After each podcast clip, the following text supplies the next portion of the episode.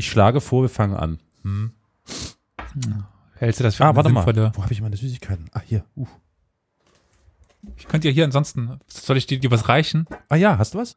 Ja, äh, ganz frisches Baklava vom äh, Syrer. So richtig geiles Ba- Baklava. So schön, so richtig, was quasi den gesamten Magen verklebt. Nee, eben nicht. Also anders, also eben nicht übersüßes Baklava. Ja, das ist kein richtiges Baklava. Ja, doch, das sind die richtigen Baklavas, die, die dir nicht direkt Karies geben. Das ist das Baklava für die woken, hippen Großstädter, würde der CDU-Vorsitzende sagen. Oder so. Ja. Weiß ich nicht so genau. Ich habe ich hab mein Baklava. So Ähm, klug Baklava vor der, Mhm. na gut, vorm Start zu essen. Kriegst die Zähne nicht mehr auseinander. Doch, alles. no. Ja. Mein Baklava ist Kinderbueno. Hm. Schön politisch inkorrekt. Palmöl, Kinderarbeit, alles drin. Ey, meins ist in der Türkei gefertigt, glaube ich, von, von einem Syrer verkauft. Hm. Keine Ahnung, was, was da alles drin steckt.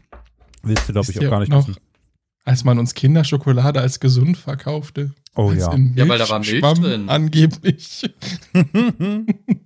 Da ist die Milch von drei Gläsern in jedem Riegel. Oder die, Milch, Da oder die Milchschnitte. reingepresst. Die Milchschnitte. Leichte Mahlzeit für zwischendurch. Das kleine. Steak. Nee, das war was anderes. Was war denn das? Die hat tatsächlich höheren Calciumgehalt, also der irgendwie aus dem Reduzieren von Milch auf Pulverform äh, quasi resultiert, die dann drin ist. Also im Prinzip in Milchschnitte ist eigentlich keine frische Milch drin, sondern Milchpulver. Ja, ist es nicht überall drin? Äh, dachtest du, dass in Kinderschokolade frische Milch drin ist? Ja, natürlich, Aha. klar. Die wird da, die wird da, weißt du, der, der Riegel wird hohl gegossen. Und dann Ja. kommt da angedickte Frischmilch rein. Was denkst denn du? Meinst du, die Industrie würde uns verarschen? Nein, nein, niemals. Ich weiß gar nicht, was ich alles äh, vor diese Folge schneiden werde. Das ist so, so Vielfalt, so. Also viele Möglichkeiten. Mm, alles Werbung, alles unbezahlte Werbung. Auf keinen Fall. Für diesen Aber Schweineverein. könntet ihr aber aufhören Nee. zu futtern? Du säufst, wir futtern. Was ist denn? Also wir sind käuflich, ja. Wenn ihr äh, hier eure Werbung haben wollt, äh, Hm. Wenn ihr keine Kinderwerbung mehr hören wollt, dann spendet an uns. Zum Beispiel Gin. Dann machen wir Erwachsenenwerbung. also ich habe ein Bier vor, vor mir stehen. Ja, ich nicht. Was denn für ein Bier? ist auch gewöhnt. Irgendeine gute Marke aus dem Saarland oder? Nein, äh, Bayreuther. Im Saarland gibt's kein gutes Bier. Bayreuther. Soll ich das mal googeln? Was ist denn Bayreuther? Bayreuther. Das Wagner-Bier oder was? Bayreuth. Ey, meine Oma ist gebürtige Bayreutherin gewesen. Ja? Ja. Ach, es tut mir leid.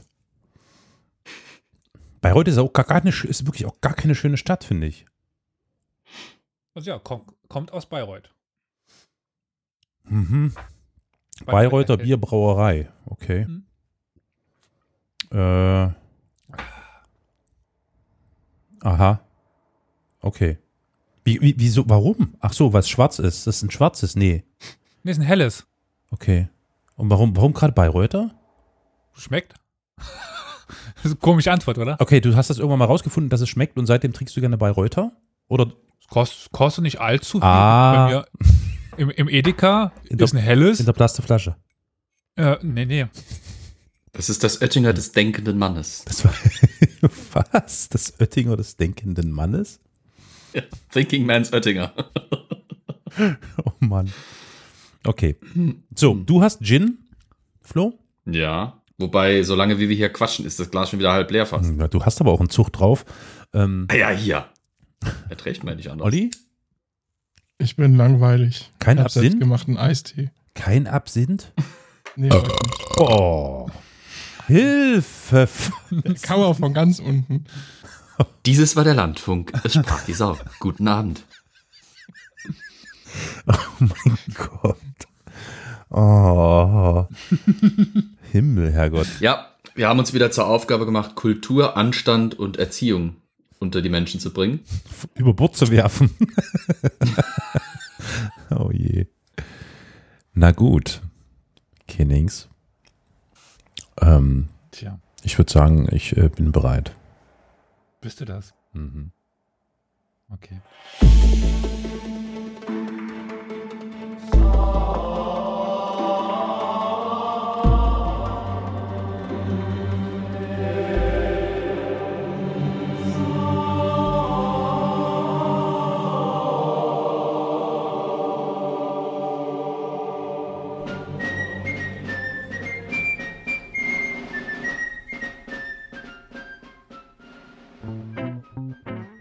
Herzlich willkommen zu Historia Universalis, dem Geschichtspodcast. Jetzt habe ich hier alle mal erschreckt, jetzt sind sie alle da. Was heißt alle? Heute in dann wieder mal einer etwas kleineren Runde, weil wir heute Victoria leider entschuldigen müssen, aber dann sind wir wieder in der alten trauten Runde mit, wo fange ich an? Carol in Dresden. Gute. Gute. Gute. Gute. Äh, dem Flo hier um die Ecke in Saarbrücken. Genau, wird. Und zu allerletzt der allerbeste Olli in Köln. DJ Glasnost. Moin. Ich leg gleich wieder die Platten auf. Hype, Hype, egal. Döp, döp, döp. Nein, das war das. Okay, du bist ein Mann mit Ge- Geschmack. Äh, ich möchte gar nicht so lang los oder drumherum reden, sagen wir mal so, sondern direkt loslegen, so eher. Wisst ihr noch damals? Damals, als noch alles besser war. Als Historia Universalis noch keine 100 Folgen hatte und äh, noch echt war. Du meinst, als ich noch nicht dabei war. Genau. Als wir noch so richtig real waren, ja. Ja. Ja. Äh, Und als wir in Folge 65 versprochen haben, dass wir eine Reihe beginnen. Also, okay, ich habe versprochen, dass ich eine Reihe beginne. Okay, alle googeln. Ja. Ähm, Und rund 80 Folgen später, eine winzig kleine Pandemie später, ist es soweit. Die Geschichte Westafrikas kehrt zurück. Dam, da, dam. oh. Moment, ich muss einen Rotstift holen. Eine Reihe wird fortgeführt. Muss ich den Kalender eintragen. Also, besser wird es heute dann nicht mal, äh, nicht mehr. Ihr könnt jetzt alle auch alle abschalten. Das war's dann, weil, ja, wir haben es jetzt verkündet. Dann jetzt, ja, tschüss. Abschalten, ja? Okay. Äh, wir auch? Ja. Okay. Tschüss. Tschüss. Tschüss, bye Tschö. bye, bis nächstes Mal. Ihr seid ja immer noch da. Gut, ich hab's, hab's hinbekommen. Hab den Laden für mich alleine. Das ist doch schön. Jetzt, wo die anderen wechseln, können wir hier loslegen. Und was, was reden wir denn heute? Hm. Ist ja schön, dass die anderen sich im Hintergrund die ganze Zeit zurückhalten müssen. Also, äh, ich würde sagen, legen wir doch mit der richtigen Folge los. Nicht wahr? Äh, gut, wenn Sie nicht mitreden wollen, ist das äh, Ihr Problem.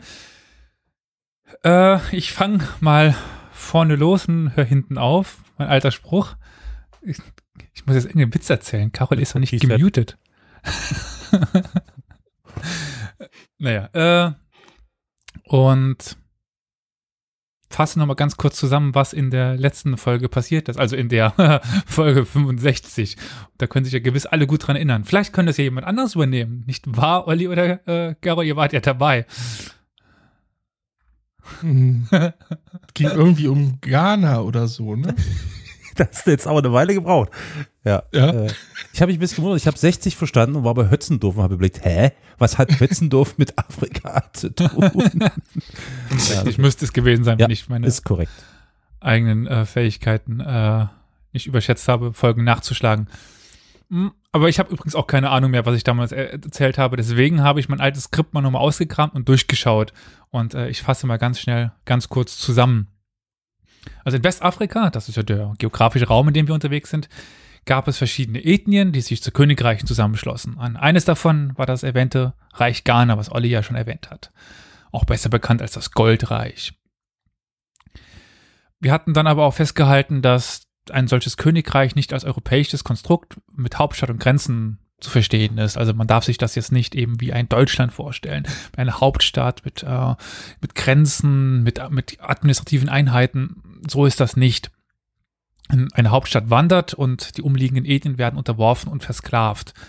Also das war einer der wichtigsten Punkte äh, aus der Folge, dass eben Herrschaft über Menschen das Wichtige ist und nicht über Land. Weil Land, der afrikanische Boden wirft nichts ab. Also ähm, ist eben die Manpower wichtig, um neuen Boden zu erschließen. Und wichtig war auch die Kontrolle über die Goldgruben. Das Goldreich Ghana heißt nicht umsonst Goldreich, nicht weil es irgendwie Goldfarben war oder irgendwas, sondern weil sie viel, viel, viel, viel Gold hatten. Und das wird auch heute weiter das äh, ja, durchziehende Element bleiben. das Gold spielt weiter eine Ja, wichtige Rolle. Das ist auch ein Element, ja. Mhm. Hm, Ja, hm. gut erkannt. Hm. Wir hatten dann auch oft von den arabischen Quellen gehört. Das sind eigentlich unsere einzigen Quellen. Wir werden heute noch von zwei anderen erfahren, aber im Grunde genommen sind die arabischen Quellen unsere einzigen Quellen für Westafrika, weil die westafrikanische Kultur keine Schriftkultur war. Also es ändert sich dann irgendwann mit zum, zum Ende hin, wo wir dann heute auch sehen werden, warum und wie, aber äh, nicht heute eigentlich. Beim nächsten, bei der, der dritten Folge werden wir das sehen. Ha, ich habe ja schon zwei Folgen Also in zwei Jahren. Genau, also dieses Mal, naja, dieses Mal kann ich ver versprechen, werden wir schneller sein, weil die dritte Folge schon geschrieben ist. Also äh, wird schneller. Also gehen. anderthalb Jahre. Genau. Ja, ja, ja, ja. Wir hatten dann auch was gehört oder wieder gehört, weil wir hatten schon eine extra Folge dazu von den Almohaden und- und Almoraviden. Diese Berber-Dynastie, die eigentlich aus Westafrika kommt und dann ja relativ berühmt in den Marokko vordringt und dann nach Spanien und dort auch die europäische Geschichte prägten. Und das drumherum jetzt, wie das alles zusammenkam, könnt ihr dann ja in Folge 65 nachhören. Heute machen wir mit dem, beziehungsweise nach dem Fall von Ghana weiter. Und, da, und dabei werden wir wieder eine, ja, ein paar bis heute berühmte Personen treffen und auch eine Person treffen, die ihr hier in diesem Podcast schon kennenlernen durftet. Ähm, ähm, ähm, äh, äh, ja, aber äh, was? Wir haben so viele Personen in diesem Podcast kennengelernt. Das kann ja jeder sein. Wir werden sogar zwei Personen kennenlernen. Aha. Aber der eine nur am ganz, ganz, ganz am Rande bei der jetzigen erst dann nächste Woche. Ein Reiter, Nein, ein, ein Reisender. ein Reisender. Und, und heute werden wir einen kennenlernen, den ihr vor allen Dingen aus anderen Podcasts kennt. Aber daher werde ich eher den Background dieser Person machen. Aber dazu gleich mehr. Also ich denke, den werdet ihr alle kennen. Und der ist auch sehr berühmt. Aber fangen wir wie versprochen vorne an. Beziehungsweise räumlich Ja. im Süden. Dort, das ist im, jetzt, ich werde ganz viele Begriffe ne- benennen. Äh, wir befinden uns jetzt ganz grob gesagt immer in der Nähe vom Niger. Das ist dieser Fluss in West Westafrika, der im Nigeria äh, ins Meer mündet und dann in einem Bogen äh, den Savannenrand abreißt, könnte man fast sagen, und dann wieder so ein bisschen runtergeht in Richtung äh, Elfenbeinküste und äh, Senegal, Mali, diese Gegend. okay. Das ist der Fluss Niger, der spielt heute eine sehr wichtige Rolle, aber jedenfalls am nördlichen Rand davon ist das Futo-Jalon-Gebirge und das war dem Einflussbereich Ghanas entzogen. Und dort gab es einige, einige kleinere äh, Was Region für- wird auch als Mande be Herrschaftsgebiete? bezeichnet oder Man Mande. Aber ihr fragt euch jetzt gewiss, was sind die Mandinke? Genau das wollte ich fragen. Die Mandinka sind eine Ethnie und auch bis heute eine der wichtigsten Ethnien in Westafrika. Das ist die eigentlich auch heute noch ähm, wichtigste in zum Beispiel äh, Mali. Die, die Mandinka. Und die wichtigsten Adelsfamilien, die diese einzelnen Bezirke des nordöstlichen Mandinka-Stammesgebietes zwischen dem oberen Senegal und dem oberen Niger vorstanden, sind die Troare, die Kunate, die Konde oder Conte und die Karama, die Koroma und die Keita. Ich denke, diese Namen kommen vielen heute bekannt vor, insbesondere wenn man sich zum Beispiel mit Sportbier beschäftigt. Also äh, Keita oder Troare, Conte, das sind bis heute eigentlich sehr verbreitete Namen in der Gegend, um die es heute geht in Westafrika. Aha. Ähm, wir haben ja noch ein paar Begriffe, die wir vielleicht erwähnen könnten. Es gibt Bezirke, so Einheiten, das sind die Kafo, die dann aus mehreren Dörfern bestehen und eben mit Familien, die vorstehen.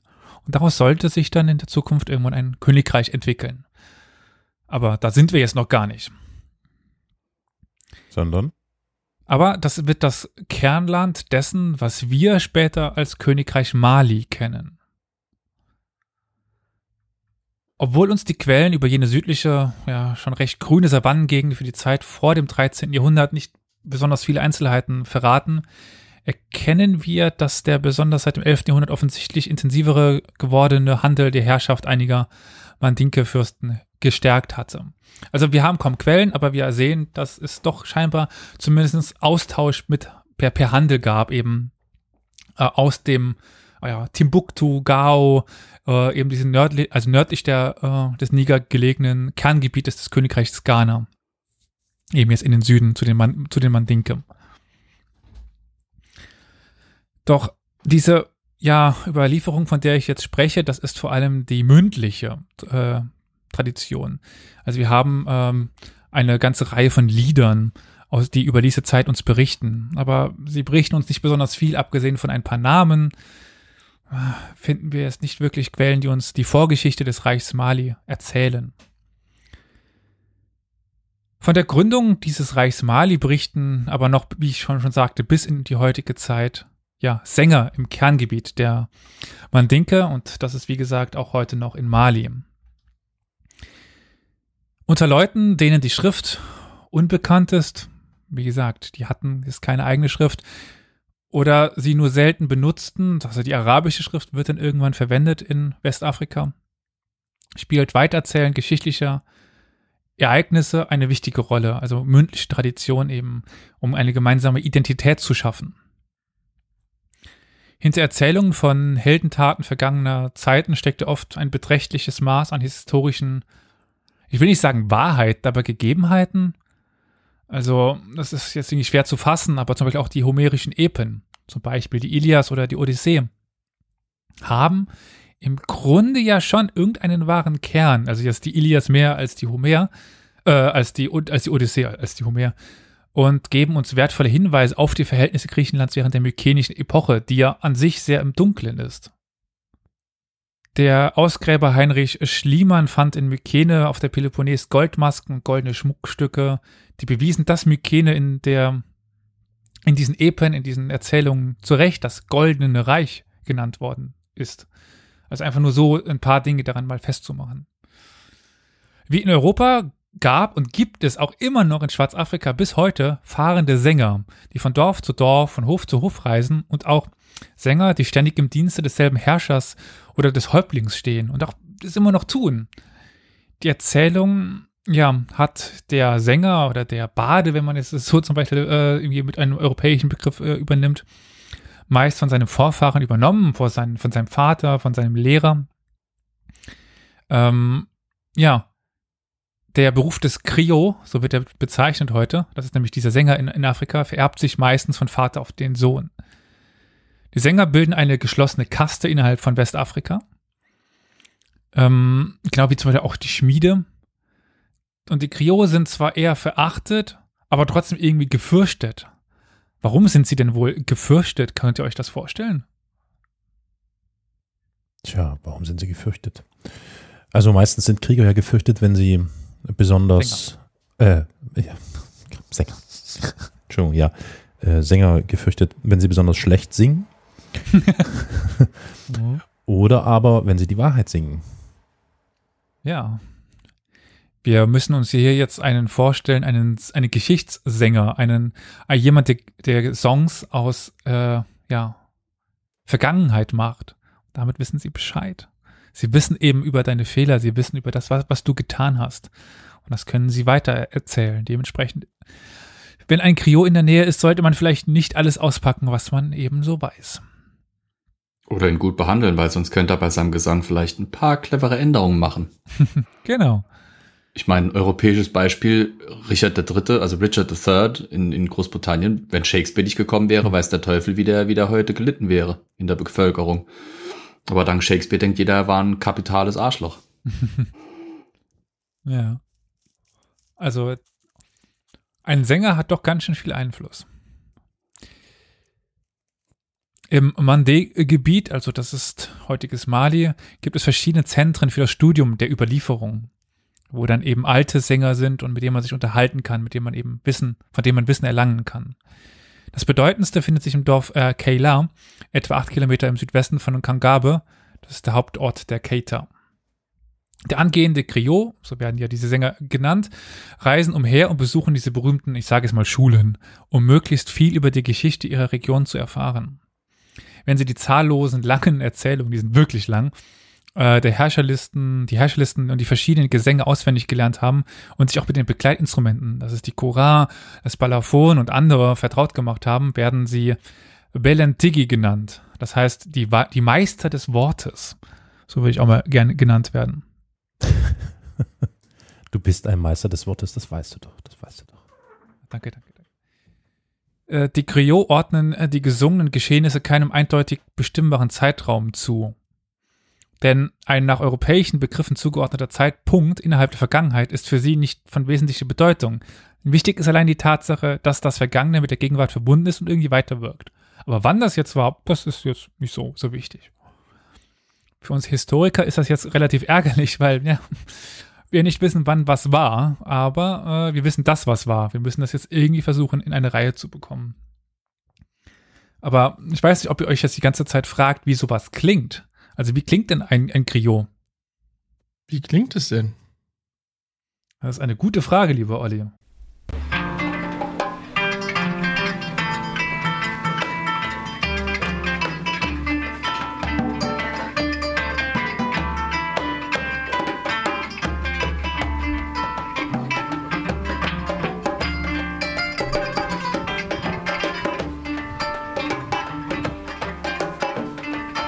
Gefällt mir aber. Also ich meine, er singt, er singt noch nicht, aber es Nee. schon mal gut.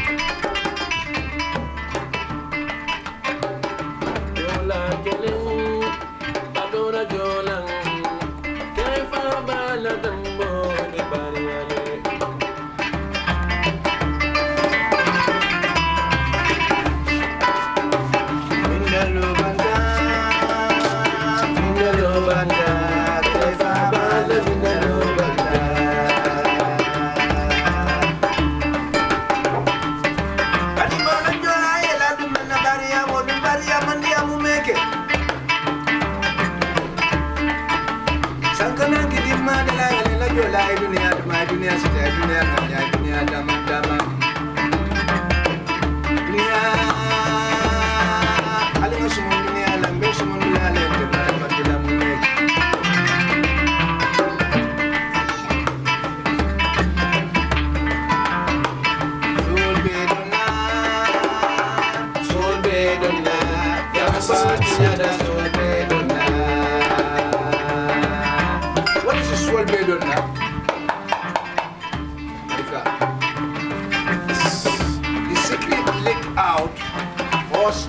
dancing. Okay, ich unterbreche an dieser Stelle jetzt Wahnsinn, weißt du was? Ich habe ein totales Déjà-vu gerade.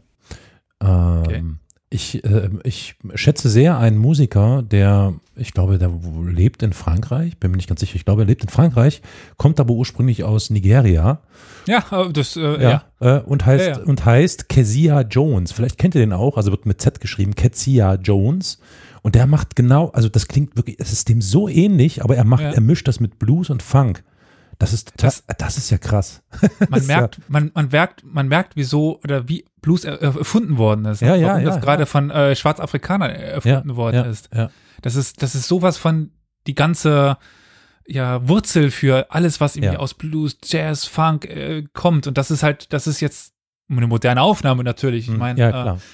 Aber die ist halt äh, eine Tradition, die Jahrhunderte alt ist. Ich werde nachher noch ein Ich hab bisschen.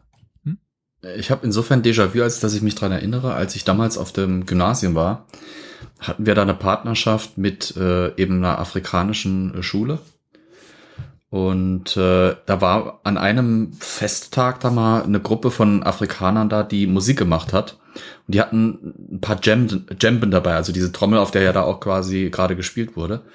Äh, und ich, ich werde nie vergessen, wie hypnotisch und, und fast schon, ja, wie, wie sehr das eine Trance äh, herbeigeführt hat, da in diesem Kreis zu sitzen mit lauter Leuten, die getrommelt haben. Es gab keine vorgegebene Melodie oder sowas. Jeder hat sich einfach auf den Rhythmus des anderen eingelassen. Ich hatte meine Mutter und meine Tante dabei, die beide begeisterte Musikerinnen sind. Und die da richtig, also die, die haben hinterher auch gesagt, dass, dass, als, als wären sie zwischenzeitlich so ein bisschen wie in einer Trance gewesen. Die waren da wirklich so in einem Flow drinne bei diesem Getrommel. Also diese Musik hat wirklich unheimliche Wirkung. Obwohl sie wenige Instrumente nur aufweist. Da ist wieder, sieht man wieder, wie, wie, wie wenig schon viel sein kann. Mhm. Stark. Ich werde in den Shownotes auch das Video dazu verlinken, weil da sieht man die Musik auch tatsächlich spielen und auch die äh, sehr interessanten Instrumente. Also die Trommel, klar, die kennt man, aber dieses, ähm, Das klingt wie eine, wie, wie eine Zither oder sowas. Das, Ah, äh, guck's dir, äh, guck mal, guck dir das an. Das ist ein ganz interessantes Okay, ja. Instrument, das so, das man so in Europa nicht kennt. aha. Also das geht klar, das ist ein Seiteninstrument. Ach so, das ist ja Aber- schon, ja, das Video gepostet. Ja. Genau. Ich habe es euch schon mal zugeschickt. Ja. Äh, Sabah müsste das dann sein. Ach, das Nee, Teil. äh, nee Ach, Cora. ja. Das ist Mhm, Cora. mhm. Ja. Das ist eine Cora. Also, ja. wir können ja mal vielleicht für diejenigen, die jetzt keinen Bock haben, YouTube zu folgen, beschreiben, wie das Ding aussieht. Mhm. Also, ich sehe einen riesengroßen Medizinball ja, und in diesem Medizinball steckt ein Didgeridoo. Irgendwie, oder man könnte auch sagen, eine große Bong. ja, das, äh, so. ja. Witzig. So viel zu der Trance, die dadurch induziert wird. Auf jeden Fall Was aber, krass. was man jetzt in dem Video nicht so gut sieht, ist, dass die, äh, dass der Medizinball nur halb ist. Also ich. Ach ja, äh, ja, stimmt, ja. Hm, Der ist wahrscheinlich offen, klar. Braucht ja, braucht ja eine, eine äh, wie heißt das, eine Akustiköffnung. Hm. Ähm, jein, also der ist innen drin hohl, klar. Aber es ist quasi so ein bisschen wie eine Gitarre, aber auch gleich- gleichzeitig wie eine Harfe. Ah, Es ist eine, es ist wieder so schön. Im, Im Afrikanischen heißt das Ding Kora, das ist ein klingender Name, und im Deutschen heißt es natürlich so schön westafrikanische Stegharfe. West. Deutsche Sprache, schöne Sprache. Ja, es ist einfach immer wieder schön zu sehen, Gut, Stempel. wie unsere Sprache so manchem kulturellen Versatzstück so richtig seinen Da siehst du, seinen- da siehst du, wie so, wie so ein Beamter irgendwo gesessen hat und überlegt hat, wie nennen wir das denn jetzt? Die Polizisten, die haben da Afrikaner auf der Straße festgenommen. Was ist das denn für ein Instrument? Ja, so eine Sch Oh Gott. Okay. Wie war das? Das ist das weniger bekannte äh, Schwesterlied von den drei Genau, Kontrabass, ja, die drei. Westafrikaner mit der Stegharfe. Äh, man muss dazu sagen, das ist übrigens auch eine Anspielung auf den Rassismus in dem Lied. Ähm, Hier, äh, wie war es? Drei Chinesen mit dem Kontrabass? Ja, drei Chinesen Ja, mit dem Kontrabass. ja. Ist ja klar äh, rassistisch konnotiert und ja, Und wir haben es alle im Kindergarten. Alter, begeistert. ja, das Schreckliche ist, dass selbst bei uns hier in der WG die Allerkleinste das im Kindergarten lernt. Also, naja, Also, mit, also die Begeisterung will ich bei mir mal äh, hinten anstellen. Ich mochte das Lied nicht. Hm. Äh, was aber nicht damit zu tun hatte, dass ich den Hintergrund verstanden habe, sondern weil ich es einfach doof fand. okay, gut, naja, du bist Akademiker, da ist das in Ordnung. Ich fand das Lied doof. Ich, Doof. Das ist ein Du bist akademischer doof. Grund. ja, ey, ich war ein kleines Kind. Ähm, Ich finde ich find den Kontrast irgendwie spannend. Wir haben, wir sind ja unsere westlichen Instrumente gewohnt, die ja wirklich teilweise ästhetisch extrem ausgefeilte und, und, und wunderschön gestaltete und, und wirklich auch optisch extrem auf, auf Perfektion getrimmte Instrumente häufig Nach sind. unserem häufig. Nicht immer, aber Empfinden. ja, nach unserem Verständnis, genau. Und diese Cora sieht auf den ersten Blick erstmal aus, als hätte einer wirklich aus Zeug, das er im Straßenkram gefunden hat, ein Instrument Ja, zusammengebastelt. naja. Dass das aber so toll klingen kann, ist wieder mal, sieht, sieht man mal wieder, was da, was man für Klänge aus, aus relativ einfachen Materialien rausholen kann. Ah, Weil da, das Ding hat keinen, keinen komplexen, aus 25 laminierten Hölzern zusammengesetzten Steg mit äh, aus speziellem Metall gemacht. Ja, aber die, also das, was ich alles an Bildern hier im Internet sehe, sind alles so richtig, wo du siehst, dass da jemand mit, mit, mit Begeisterung ein Ding sich zusammengebaut hat, auf dem er Musik macht oder sie.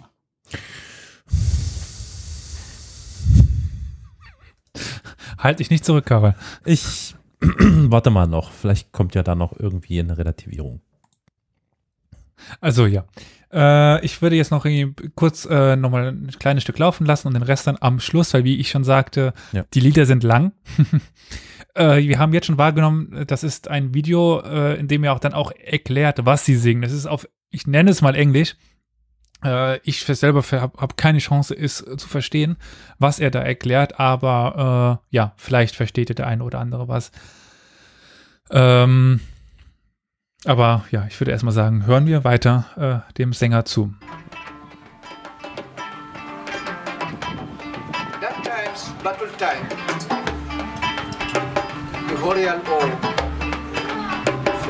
In Africa. What the musician say, the Koran musician.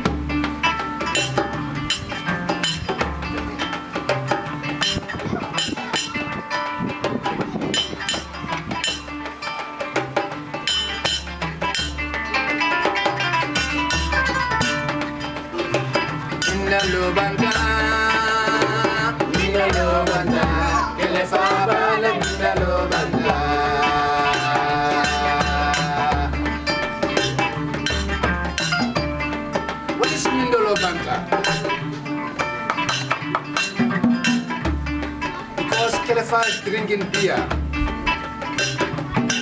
The time of Kelefa died, they say Kelefa died, beer drinking finished. That's Banta.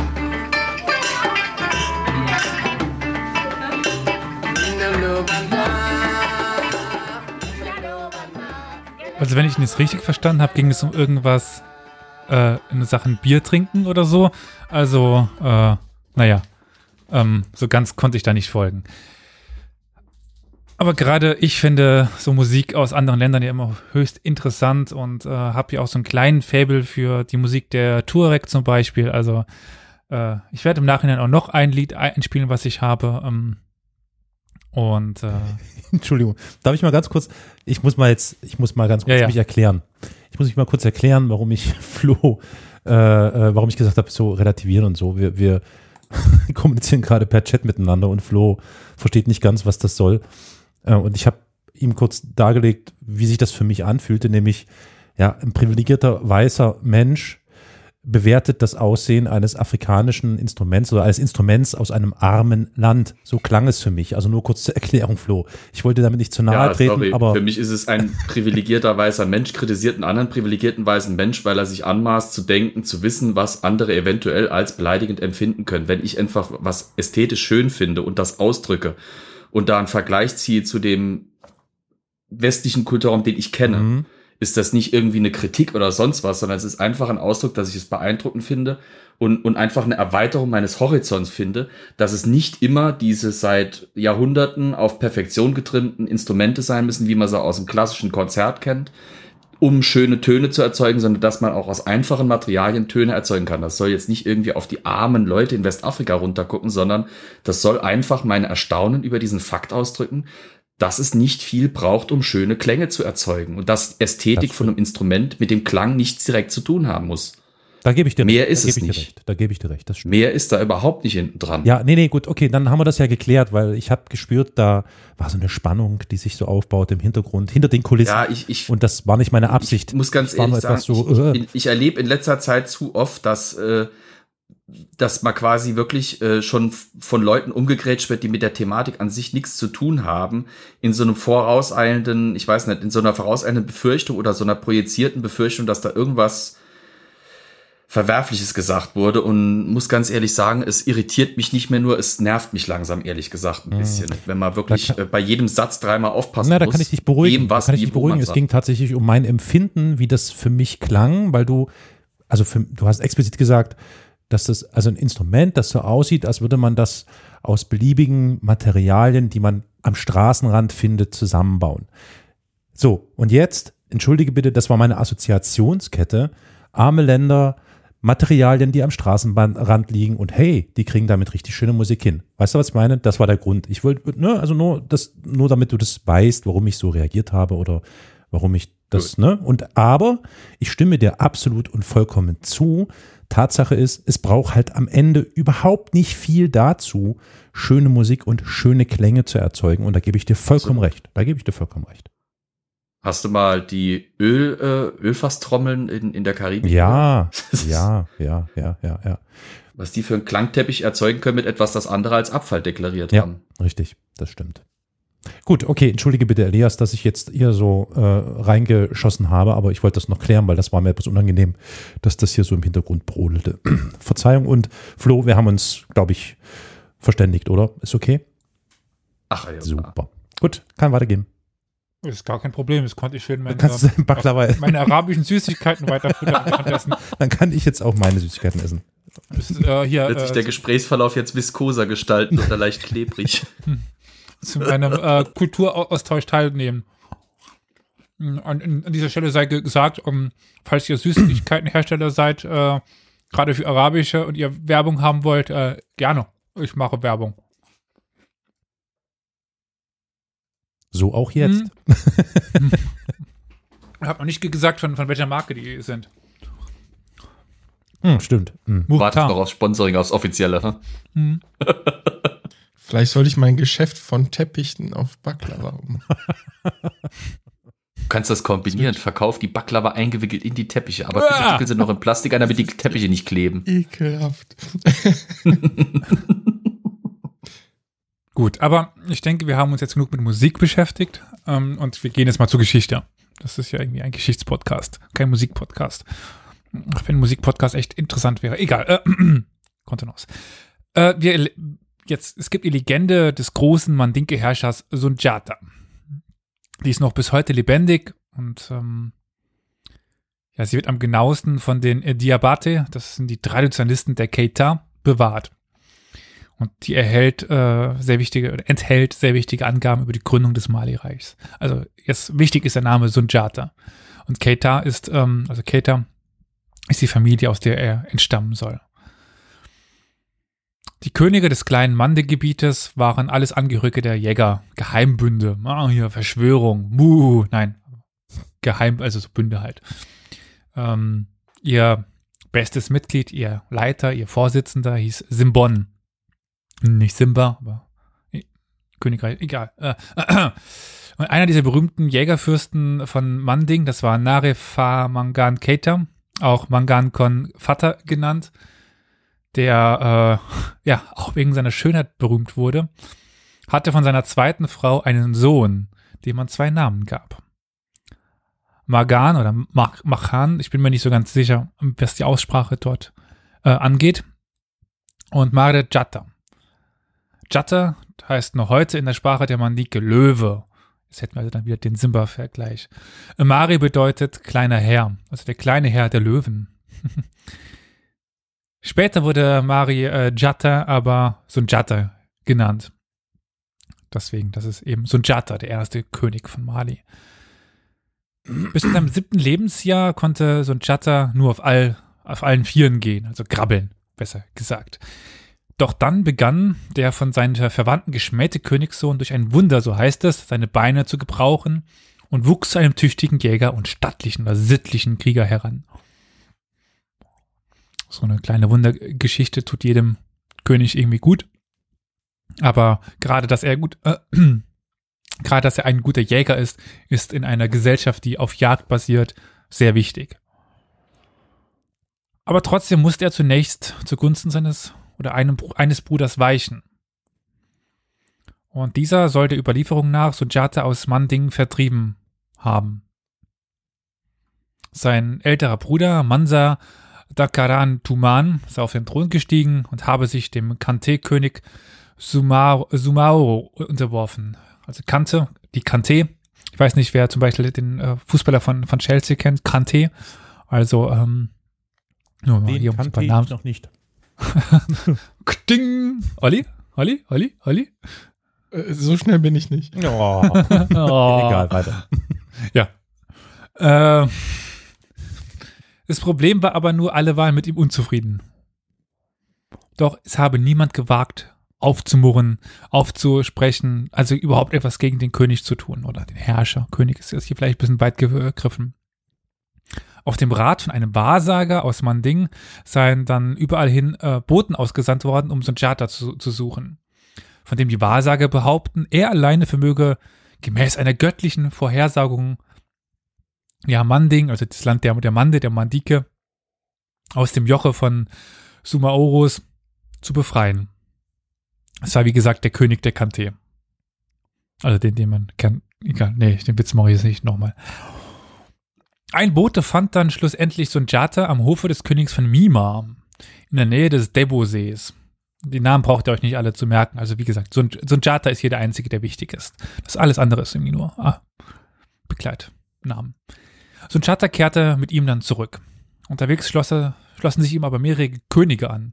Wir müssen uns jetzt aber hier natürlich davor hüten, wenn wir jetzt von Königen sprechen, irgendwie so von europäischen Königen zu sprechen wie Frankreich oder Deutschland. Also so mächtig waren die dann doch nicht. Also so Kleinkönigreiche vielleicht. Irgendwie so, so irische Verhältnisse im Mittelalter. Also wo äh, es quasi in jedem Dorf einen König gab. Also auch so eher mit, mit äh, Familiengruppen als, als quasi einenden Faktor dieses, nennen wir es mal Königreich. Also Genau. eher so Clans regelrecht fast. Ja, genau. Also wie ich ja schon, schon sagte, Keita, Kante und so weiter. Also die ganzen Familien, die dann eben äh, Königreiche bildeten. Sumaoro selbst hatte aber ein starkes und gefürchtetes Heer. Und obendrein war er ein großer Zauberer und unverwundbar. Wir merken also, so ganz ist die Geschichte nicht ge- getrennt von ein bisschen Ausschmückung. Hm. Aber eine Schwester Sunjatas, die Su äh, Sumaoro gezwungen hatte, ihn zu heiraten, kam hinter das Geheimnis des Zauberkönigs. Sumaoro konnte nur auf eine Art getötet werden. Wie denkt ihr, wie kann man Sumaoro töten? Durch an einer bestimmten Stelle, da wo das Drachenblut nicht dran kam, ja, habe ich auch so ein bisschen da gedacht. reinstechen. Ähm, nee, leider nicht. Also ja. es Weiße, geht um wieder Weiße, Weiße sprechen. Immer diese Weißen. Carol. Ja, Die Farbe Weiß spielt tatsächlich eine wichtige Rolle. wusste ich's doch. Oh. äh, nee, äh, es geht tatsächlich um natürlich eine spezielle Waffe. Diese spezielle Waffe ist aber etwas verwirrend aus europäischer Sicht, weil es ist der Sporn eines weißen Hahns. War Also mit einem mit dem Sporn eines weißen Hahns kann Sumao getötet Warte mal, Sekunde, was ist denn mal der Sporn? Ist nicht der Kamm, ne? Was ist Nein. der Nee, Sporn? nee, das ist hinten am Fuß. das Ah, ist das, wo ja. beim Hahnenkampf die, die Hähne quasi miteinander kämpfen. Ja, ja, so, so, das hat so Haken ä- ähnlich, ne? Ist das ja, wie so Ja. eine, ja, so eine Klaue Mhm. hinten. Das ist so ein Überbleibsel aus äh, ja, der Zeit, als Vögel noch Dinosaurier waren. Ja. Okay. So ein stabilisierender C ursprünglich mal. Da könnte man ja sogar einen Drachenvergleich ziehen. Hm? Ah, Schon irgendwie. Haben wir es wieder. Mhm. Mhm. hm. Hähne, die Drachen Afrikas. Oh Gott. Gut. Äh, ähm. Okay. Wäre das jetzt mein Punkt auf Ja. die Relativierung? Ich gerade gesagt bitte. Schon. Ja, ja, ja. Ähm, Ja, aber es macht schon irgendwie Sinn. Es ist, ich meine, der Hahn ist ein faszinierendes Tier. Ich, warum hat Frankreich das als Nationalsymbol genommen? Es ist schon ein interessantes Tier, das mit Mensch viel zu tun hat. Und der Sporn, also ich habe schon mal Bilder gesehen, was passiert, wenn so ein Hahn auf einen Menschen losgeht und, und seinen Sporn einsetzt. Es gibt, es gibt Geflügelrassen, die haben so einen Sporn halt noch. Anderen wurden die halt natürlich bewusst abgezüchtet, äh, weil sie zu gefährlich waren. Ey, die können richtig böse Wunden reißen. Insofern Hm. ersta erstaunt mich zwar schon irgendwie, dass man auf dieses Ding an sich kommt, aber wenn ich mir drüber nach Gedanken mache, macht schon irgendwie Sinn. ich wurde als Kind mal von einem Hahn angegriffen, allerdings ohne Sporn. Also der hat mich nicht mit, dem, mit seinem, aber er war sehr, sehr zornig und, äh, und ich bin dann über den Hof gerannt und der Hahn mir hinterher und das war, also es hat mich ziemlich erschrocken. Habe ich lange dran rum, äh, also hatte ich wirklich ganz schön zu tun damit. Hm. Das sind mutige Viecher, die Ja, Hähne. ja. Ich stelle mir gerade so ein Video vor, wie ein kleines Kind über den, über den Ja, das ist so über den ein Hahn weg, aber, Pan, so, ja. aber mit deinem Gesicht drauf. Oh, meine Güte. Mit Zigarette im Aber Mund, ganz wichtig. Wie, Ja. wie sollte das passieren? Sollte der quasi von diesem Hahn getötet werden oder wurde der Hahnsporn zu einer Waffe umgebaut? Und, und Gut, dass du das mir das dann vorstellen? Ah, Jetzt muss ich wieder an, an Hotshots denken. oh Gott. Ja, ich weiß, du, was, was du meinst. meinst, ja. Das, das Huhn mit dem, mit dem Rambo-Bogen, ja, ja. Das Gummihuhn. Hey, das Ja. war's. Äh, ja, genau. also Der, äh, San- der Sun- Sunjata hielt nun so ein Huhn in der Hand und hat das die ganze Zeit vor sich hergetragen. Oh. Nein, so war es nicht. Ähm, es geht tatsächlich nur Hier um diesen Vorwürfe Sporn. machen. Ey, das war jetzt vollkommen ethnisch unabhängig. Also das wäre kein Ja, ja. jeder dieses Huhn vor sich tragen. Ähm, aber nein, es geht tatsächlich nur um den Sporn und den hat er an der Spitze eines Pfeils festgemacht. Ja. Und mit diesem Pfeil schoss er dann in der Schlacht auf äh, Sumaoro. Und dann hat er Ah. ihn getötet. Weiß man, wo er, ihn getroffen, wo er ihn getroffen hat? Nein, leider nicht. Das war wohl nicht die äh, Sumaoro-Verse. Nee, es hätte ja sein können. Ich meine, bei, bei König Harold von England war es das Auge, das irgendwie immer gesagt wurde, da hätte es ihn reingetroffen. So Pfeilwunden hatten ja auch eine symbolische Wirkung. Mhm. Jedenfalls im westlichen Kontext kenne ich es. Hätte mich jetzt äh, interessiert, ob das in Afrika vielleicht auch irgendwie so symbolische Punkte am Körper gibt, wo man so eine Wunde dann hin interpretiert oder hin verklärt. Mhm. Ich wüsste es nicht. Es kann sein, dass da ein äh, Girodi, der mehr zu erzählen oder vorsingen kann. Ich kann, ich weiß leider nicht mehr. Dieser Sieg jedenfalls, oder diese Schlacht wird als die Schlacht von äh, Kirna, äh, von Kirina bezeichnet. Und äh, ja, wir haben, wir, wir können versuchen, diese Schlacht ungefähr zu datieren. Und so Pi mal Daumen sind wir bei 1235. Und da endet ähm, die Herrschaft auch äh, des, ähm, äh, ja, des Soso-Königs, äh, so bezeichnet man den äh, Sumaoro auch. Und das ja, große Reich Mali beginnt, oder die Geschichte des, die glanzvolle Geschichte des großen Mali-Reichs beginnt. Diese mündliche Überlieferung bezeichnet Niani als Geburtsort von Sunjata und auch als Hauptstadt Malis. Heute ist Niani ein ja, sehr bescheidenes kleines Dörfchen im, äh, ja, im, äh, in Guinea, also nicht in Mali. Mhm. Äh, also, ja, man könnte sagen, ein Kaff fast schon, um es äh, so zu verwenden. Aber da haben wir wieder eben diese Problematik mit den Hauptstädten der damaligen Zeit. Und als Hauptstadt zur Zeit der Reichsgründung wird auch Kangaba erwähnt.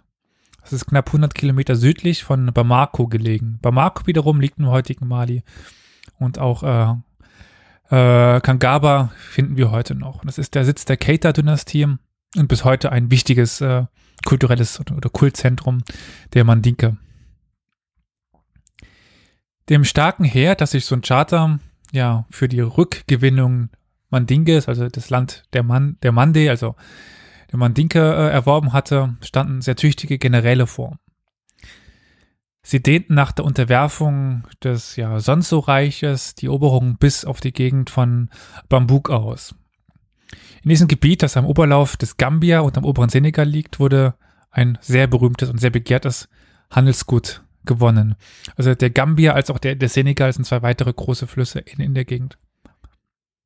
Und ich denke, es ist klar, um welches Handelsgut es sich hier handelt, oder? Ähm, pff, Diamanten äh, kann es nicht sein. Äh, Gold? Weiß nicht, wieso du da so Gold? Elfenbein? Ja, natürlich Gold. Es geht immer um Ja, Gold. Ach, na, weiß, weiß, kann doch sein, dass die da, nee, Elfenbein wäre zu früh, ne? Ja, okay. Nicht unbedingt. Also Elfenbein ist nicht lo so lokal gebunden. Hm, Elefanten stimmt. wandern. Stimmt, stimmt, stimmt. Ist richtig, richtig. Gut, also, Nee. Gold. Gold. Gold, Gold, Gold. Gold, Gold, Gold. Und ja, die Herrscher Malis kontrollierten nun seitdem ja eine der wichtigsten und fast die bedeutendste Goldmine und das ist die Goldmine von Bura. Und damit waren sie halt auch unglaublich reich. Im Norden konnte dann äh, Sunjata Mima und Ghana in seinen Einflussbereich einziehen. Also jetzt wird Ghana eben auch besiegt und erobert und dann, ja, ist auch die Geschichte von Ghana Geschichte. Das während der Blütezeit abgeholzte und später vor allem durch die Berber über ja, Kerngebiet des Alten Reichs Ghana war schon seit geraumer Zeit immer mehr zur Wüste geworden. Also wir können aufgrund von Bodenproben davon ausgehen, dass sich die bewaldete Zone damals viel weiter in den Norden erstreckt hatte. Das hatte man aber auch schon großteils abgeholzt und es ist nicht mehr nachgewachsen. Also gab Mhm. es halt eine Aridisierung, eine Versteppung, eine, Ver eine Versandung des Ganzen. Dementsprechend ist jetzt auch das Königreich Mali weiter im ja, Süden angesiedelt, weil eben der Norden nicht mehr so ertragreich war. Auch ein Grund, warum das Königreich Ghana untergegangen ist. Hm. Es gab aber noch eine andere Änderung. Und zwar waren die Handelsströme, hatten ihren Lauf geändert. Und ähm, die wiederholten Eroberungen hatten den Reichtum vermindert, also von, von Ghana. Und ähm, die Sonike, das sind die Gründer von, von Ghana, zogen aus ihrer Heimat dort aus und siedelten dann in den südlichen Gebieten sich neu an. Und von da aus erreichen sie dann schließlich auch den Nordrand des Regenwaldgebietes, wo sie noch heute zu finden sind. Da sie als Händler mehrheitlich muslimisch geworden waren, trugen sie durch diese Wanderung auch zur friedlichen Ausbreitung des Islams bei, oder also mehr oder weniger friedlich. Also wir sind in einer Zeit, in der der Islam schon noch eine wichtige Religion innerhalb Westafrikas war, aber lange nicht die einzige. Und wir haben auch noch die ursprünglichen animistischen oder ja, schamanistischen Traditionen, die bis heute in, in Afrika, in Westafrika vorhanden sind. Also ich weiß nicht, wer schon mal sich ähm, eine westafrikanische Filmproduktion, ich sag mal, angetan hat. Wenn es da um Hexen und Zauber geht, merkt man, dass äh, dieser schamanistische Gedanke noch sehr tief in der afrikanischen, westafrikanischen Gesellschaft äh, verwurzelt ist. Äh, es lohnt sich da mal gewisse Zusammenschneidungen anzuschauen. Das ist äh, Hast du Empfehlungen? interessant. Kannst du Empfehlungen abgeben? ja äh, Nigeria Movies oder so, Ni- Nigerian Movies. Also das ist ja Nollywood. Genau. Und, äh, Nollywood? Das am Nollywood. stärksten wachsende äh, Filmproduktionsgebiet der Welt. Wahnsinn. Also äh, von der Produ vom Produktionsumfang nicht weit hinter Bollywood und Hollywood Aha. Äh, und hat, glaube ich, also einen Filmproduktionsoutput, der beide anderen Produktionsstätten in Schatten stellt. Also in Nollywood werden so viele Filme produziert wie, glaube ich, in Hollywood und Bollywood zusammen. Mhm. Jährlich. Wobei wir eher von der Anzahl wahrscheinlich ausgehen können. als- Ja, nicht die äh, Qualität. ja. Äh, Also es, es ist äh, es ist schon spannend zu sehen. Wir haben Trash-TV bei uns und, und Filme, die ein bisschen trashig sind, weil die, äh, weil das CGI oder sowas sieht Mhm. irgendwie aus wie äh, vor zehn Jahren oder sowas. Bei denen ist halt wirklich, äh, da wird mit einfachsten Mitteln gearbeitet. Aber es ist schon faszinierend, wie, wie da auch mit Ressourcen gearbeitet werden kann. Ich habe mal eine Doku gesehen, wo eine britische Filmcrew darüber berichtet hat, wie sie in Nigeria äh, was filmen wollten und mit welchem mit welch einer Geschwindigkeit und logistischem Talent da innerhalb kürzester Ja. Zeit Kulissen äh, Studios aufgebaut wurden, die dann einfach wieder demontiert wurden, als die Produktion um war, um Platz zu schaffen für was Neues. Also es ist äh, ein faszinierender Filmort, äh, von dem man, denke ich mal, in den nächsten Jahrzehnten noch ein bisschen was hören wird. Ich lese hier gerade nach über Nollywood, ähm, dass ähm, die nigerianischen, nigerianischen Filme tatsächlich äh, überwiegend mit DV-Camcordern in nur wenigen Tagen produziert werden mit einem ganz, Ja. ganz geringen Budget. Ja. Und ähm, das vielleicht als auf die Frage nach dem Filmtipp noch. 2018 wurde mit Lionheart erstmals ein nigerianischer Film von Netflix angekauft. Nur mal so als Wikipedia-Wiedergabe. die Qualität hat sich gesteigert, aber es gibt noch Ja. sehr, sehr, sehr, sehr, sehr, sehr viel sowas von Low-Budget-Produktionen. Ähm, Wobei das nicht partout schlecht sein muss, ne? Es ist natürlich immer so eine Sache. Also ich meine, guck dir mal bei uns Autorenfilme oder Indie-Filme an. Die, das Budget steigt natürlich Hey. auch regelmäßig, aber ja, aber wir haben zumindest Tele Leute- 5 braucht ein Programm, hallo. ja. und äh, auch Schauspieler wollen bezahlt werden. Hm. Ja. Ohne Frage. Ich habe mal äh, jetzt ähm, Off-Cut oder äh, nicht auf äh, Aufnahme habe, ich habe euch ein kleines Video geschickt in, in die Gruppe von so ein bisschen Best-of. Wenn ihr okay. da mal ganz kurz durchseppt, was die äh, äh, Special Effects angeht, das ist zum Schießen komisch. Ja. Also, äh. Äh, ach so, Ich jetzt gleich. musste auch die ganze Zeit dran denken, Paul Janke hatte ja bei äh, Joko und Klaas Duell um die Welt, haben die das ja gemacht. Haben den einen Film drehen, also teilnehmen lassen an einem dieser Nolly-Filme. ja, das ist, äh, also Special Also, Effects sind, Wo du Effekte ansprichst. das ist so göttlich. Ach ja. das mit dem Schrauber und Big Ben kennen. Ja, ja, ja. ist Das ist zu gut. Das ist zu gut. Wahnsinn, was ist das denn? Geile Scheiße. Okay, nice.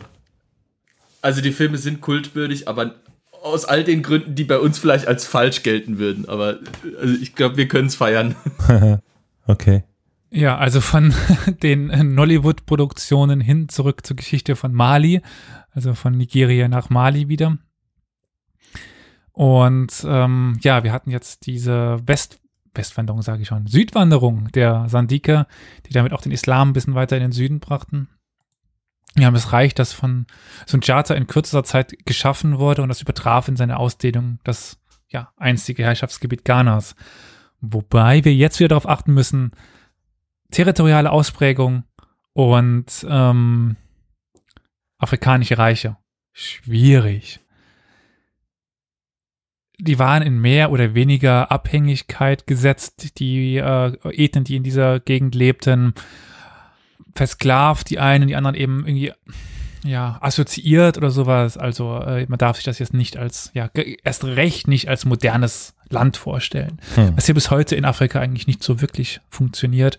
Wenn man von einem Dorf ins andere geht, sprechen die eine andere Sprache. Weil durch die ganzen Wanderungen durch den Boden bedingt eben ganz viele Ethnien durcheinander gewandert sind, tatsächlich. Geschickt überließ aber der König Malis den unterworfenen Herrschern ihre frühere Stellung. Also er versklavt eben nicht alle, sondern er ja, assoziierte sie, nenne ich es jetzt mal, und tastete auch ihre innere Organisation jetzt nicht wirklich an. Er ließ sie sogar eigentlich im Königstitel. Das war jetzt mehr oder weniger Nomenklatur, aber sie konnten weiter Könige sein, aber seine Untertanen. Äh, ähm, genau, er, er schwörte sie auf, auf ihn mit einem Treueeid ein. Und während seiner Regierungszeit, also von äh, Sunjata, muss dann auch der, Wahl, der Wahlstand, der, der Wohlstand von Mali sich vermehrt haben. Es kamen immer mehr Handelsleute aus dem Norden, Berber und Araber, und reisten nach Niani.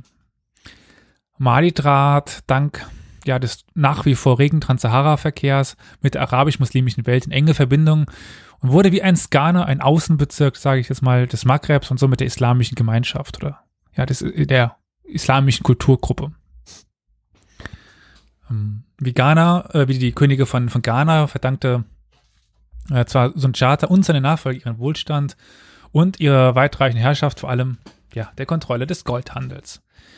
Die wirtschaftliche Grundlage dieses man äh, dicke Reiches bildete aber letztendlich die Landwirtschaft.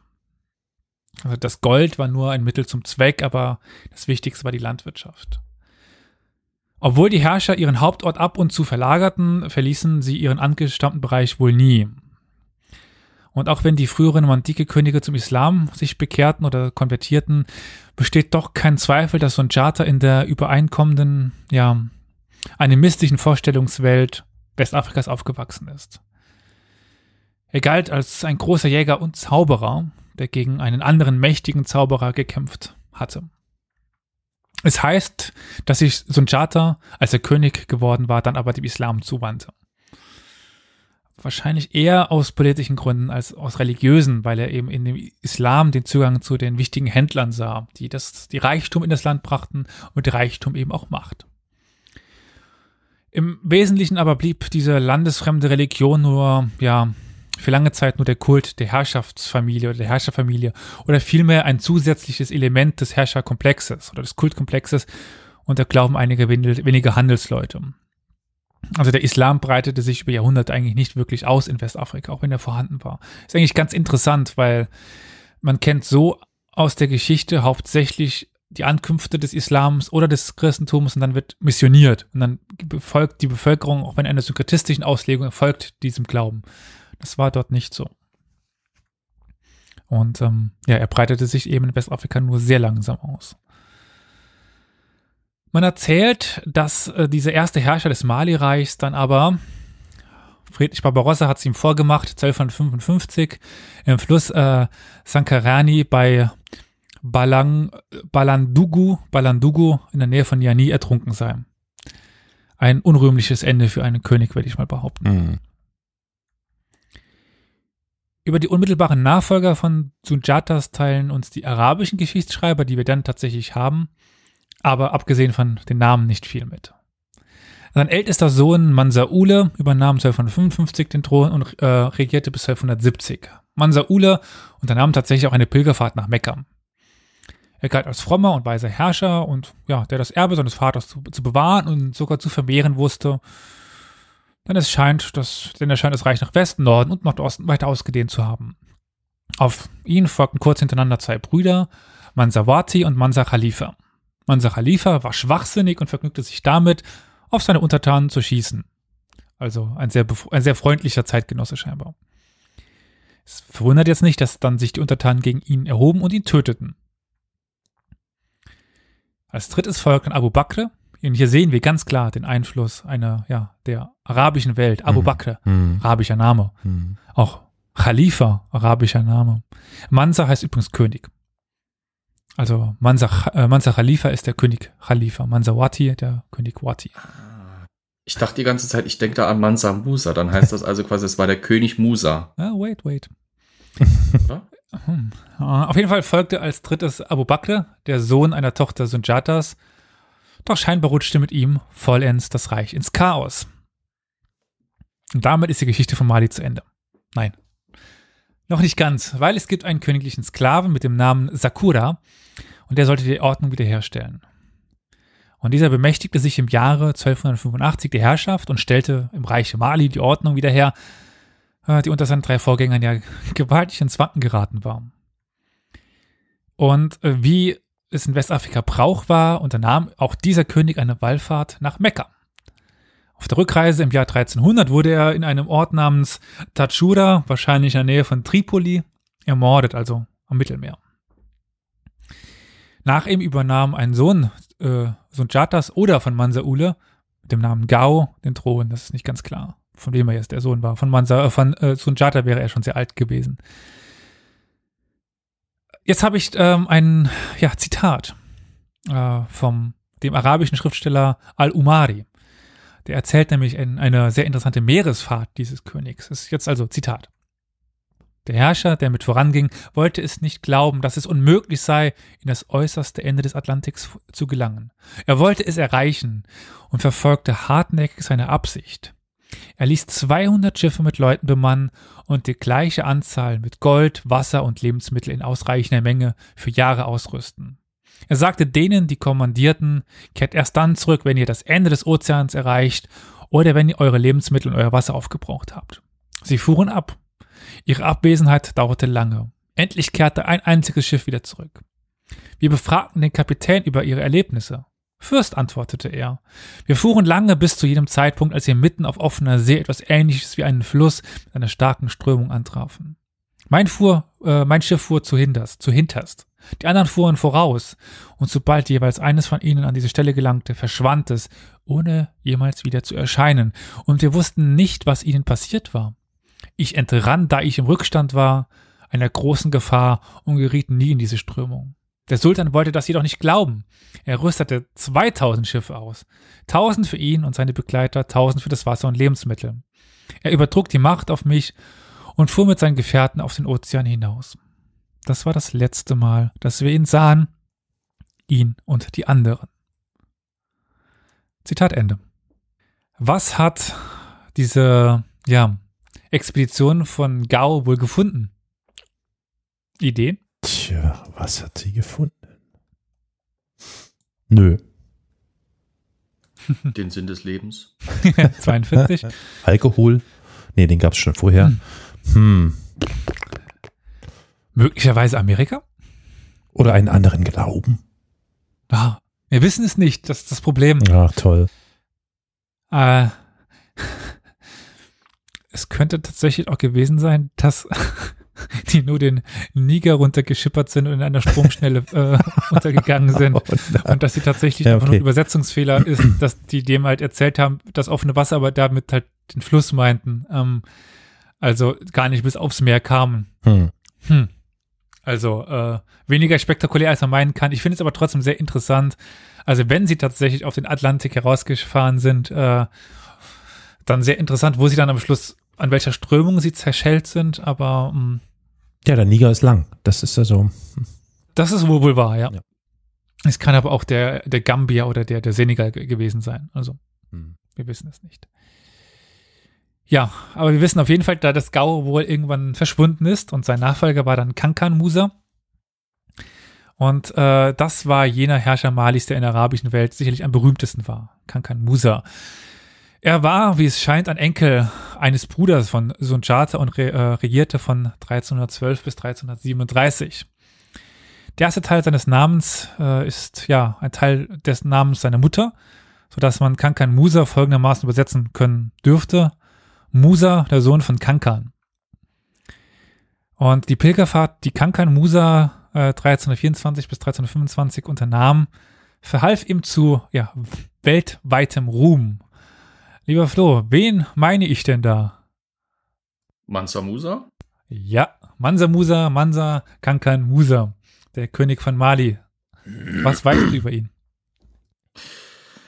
Wenn ich mich richtig erinnere, war das derjenige, der äh, auch nach Mekka gepilgert ist und auf seinem Weg äh, so viel Gold dabei hatte, dass er im fast gesamten arabischen Raum auf, ich glaube, knappes Jahrzehnt, wenn nicht mehr, äh, mal so ziemlich alle Goldpreise und alles, was irgendwie an fester Währung unterwegs war, komplett entwertet. Also es war so viel Gold unterwegs, dass es quasi völlig wertlos wurde.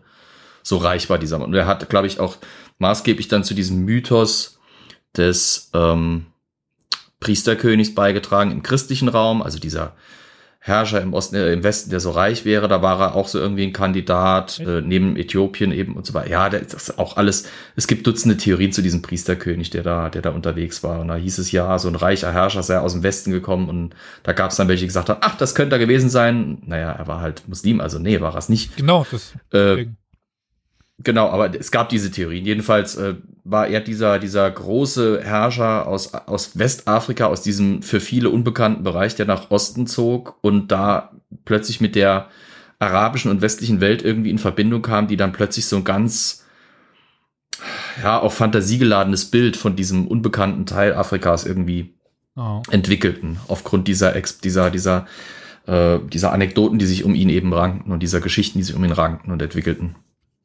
Olli oder äh, Carol, habt ihr schon mal von Mansa Musa gehört? Ja, der Name ist mir durchaus mh, äh, geläufig, aber mh, ich wüsste nicht mehr in welchen Zusammenhängen. Ja, also er gilt halt Ja, landläufig als, Entschuldigung, Ja, gehört auch den Namen, aber gar nichts an Infos darüber.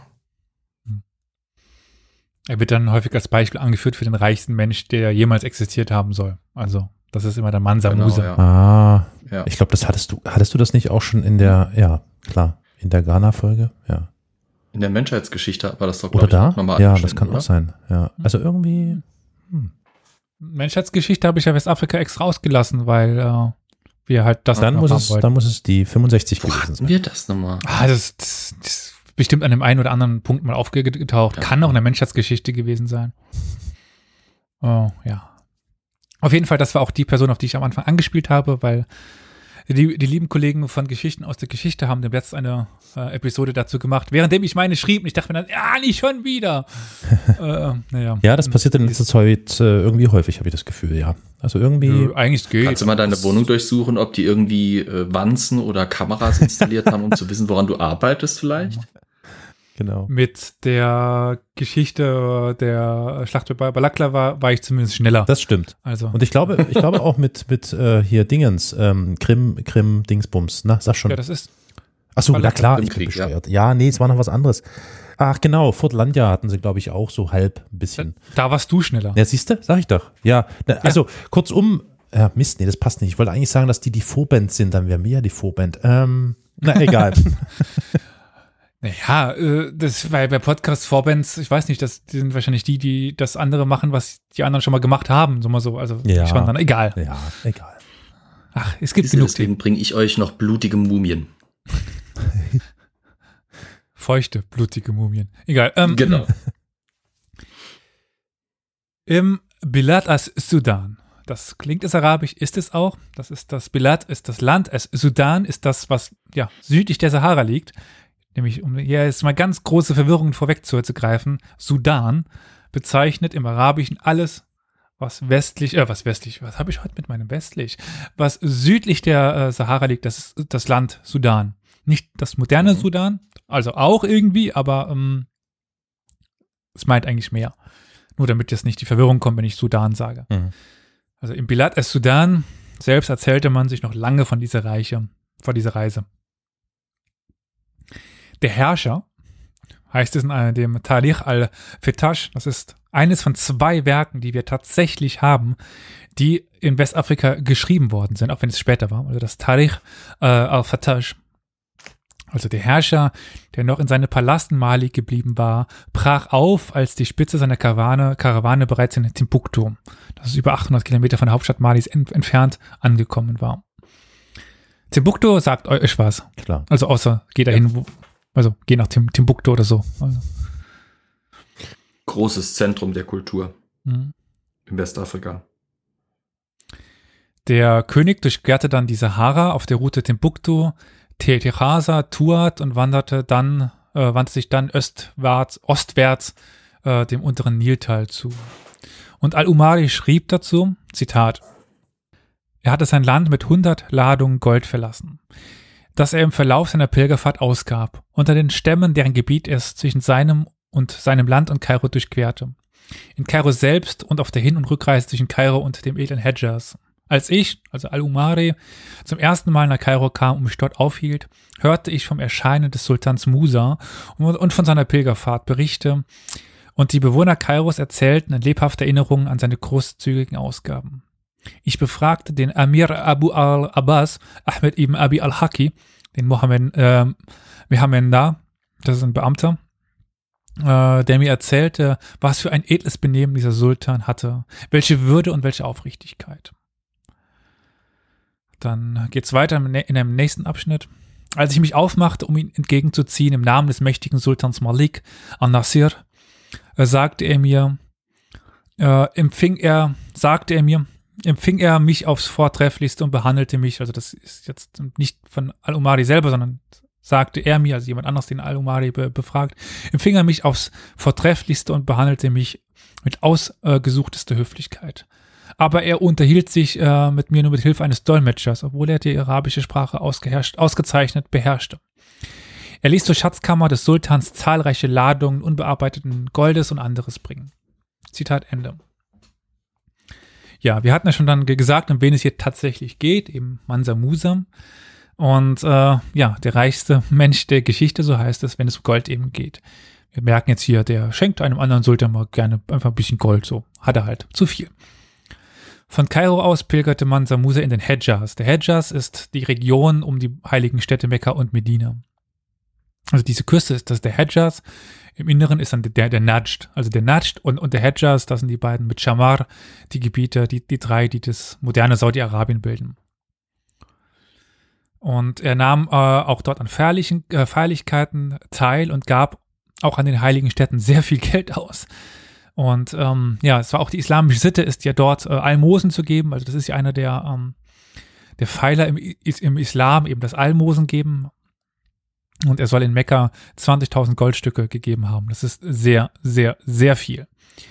Und es war so viel, dass er bei seiner Rückkehr pleite war. Also zumindest auf der Reise.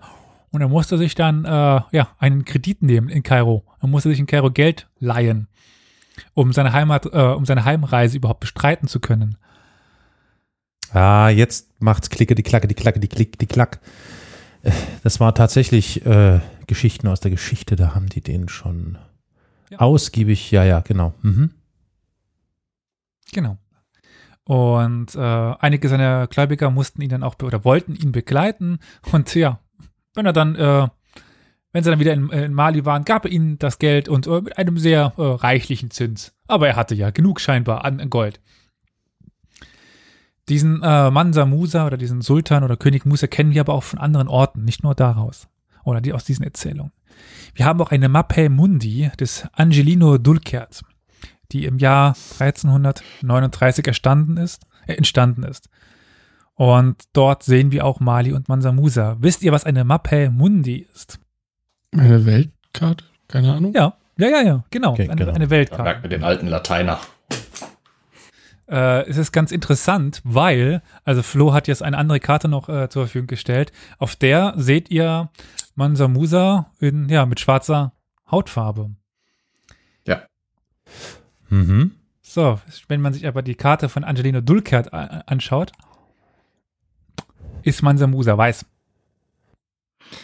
Ja, Whitewashing ist nicht erst seit gestern ein Problem. Also die. Hä, wo diese, ist er denn weiß? Ich sehe da gar keinen drauf. Die äh, Karte von äh, Dulkert ist sehr ganz schwer zu, zu, lesen. Äh, äh, warte mal, ich muss mal ganz muss unten mal linkes, so etwas links der Mitte ist ein Ach hier, ach da, ach, genauso wie auf der späteren Karte, nur halt ja, ein bisschen an Rand ja. und der ist blass. Ja, der ist ja voll blass. Mhm. Der sieht ja aus wie wie wie Miss Piggy. Ist ja krass. Okay. Aber ja, diese, also das ist ein Portulan, äh, die Karte von Tulkert, also es geht, das sind vor allen Dingen Häfen eingezeichnet. Wenn äh, man die sieht, dann sind auch ganz viele so Namen an, an den Küsten, aber die Küsten sind halt sehr schwer zu erkennen jetzt auch auf dieser Karte. Aber schon erstaunlich, also äh, erstaunlich ja. gut erfasst, finde ich. Also wenn man die Umrisse, die sieht man, die sind wirklich gut. Definitiv. Klar gibt's an manchen Stellen so ein bisschen Probleme, aber insgesamt echt verdammt modern eigentlich. Ja, 1325. Wann war die? 1325, ja, ist schon, das ist schon erstaunlich. Oder? 1325, ich guck mal gerade nochmal. Äh, 39, sorry. Ja, okay.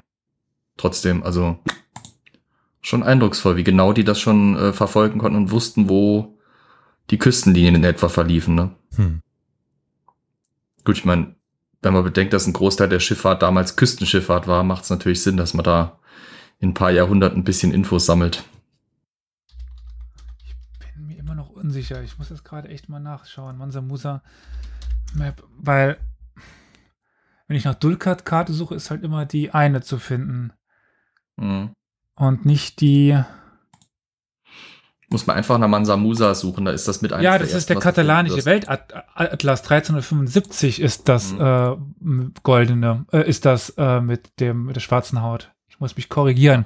Also die äh, von äh, 39 von Dulkat, also 1339 von Dulkat ist er mit weißer Haut dargestellt und dann äh, 1375 im katalanischen Weltatlas, also auch in, in der Nähe zu, zu Frankreich, dann mhm. eben äh, schwarz dargestellt. Genau. So, ich war nämlich äh, verwirrt, weil ich kenne die, die Dulkat-Karte eigentlich äh, so wie, also ohne Farben eben. Mhm.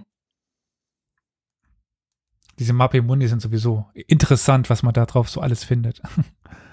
äh, aber das ist äh, eine andere Folge. Also, ähm, ja. Äh, schauen wir mal, mal weiter. Jedenfalls äh, haben wir dort auch eine, ja, Anschrift und zwar steht dort Rex Meli, das heißt der König von Mali.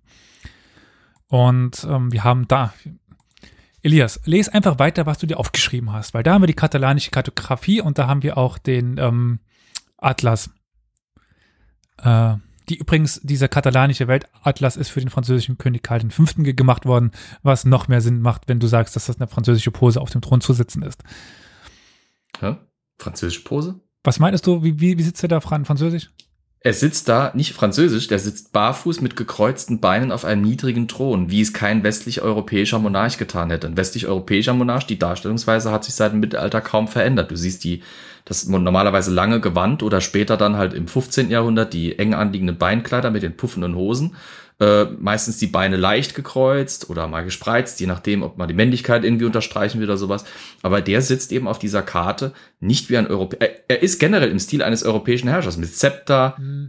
scheinbar ein Reichsapfel, es könnte auch ein Goldstück sein, mit einer westlich orientierten Blattkrone, aber mit gekreuzten Beinen und barfuß. Mhm. Das ist halt, das finde ich spannend, weil es halt eben nicht äh, einfach nur ein, quasi das, das bekannte westlicher Monarch nur wir malen ihn halt mal schwarz an und klatschen ihn dahin, sondern das ist wirklich, da ist, da ist noch ein bisschen mehr kulturelles Wissen reingeflossen als nur, der Mann war wohl schwarz und hat viel Geld gehabt. Ja. Ich finde es spannend.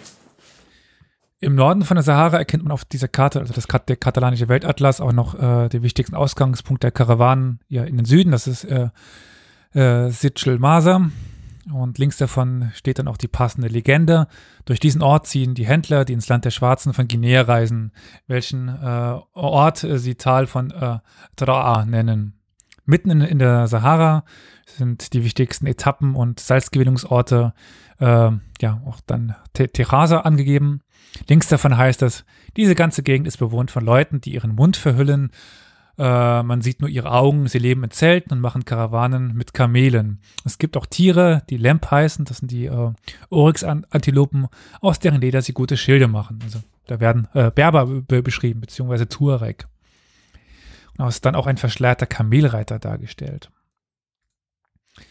Und ähm, ja, es, im Süden befindet sich dann die Stadt Mali, etwas nordöstlich davon Timbuktu, noch weiter im Osten die Stadt Gao während Sudan fälsch fälschlicherweise als Ort, nämlich Sudam, eingetragen wurde und ja einige andere Plätze nicht wirklich zu, zu identifizieren sind. Also da weiß man nicht, was das denn jetzt alles genau ist oder was das darstellen soll.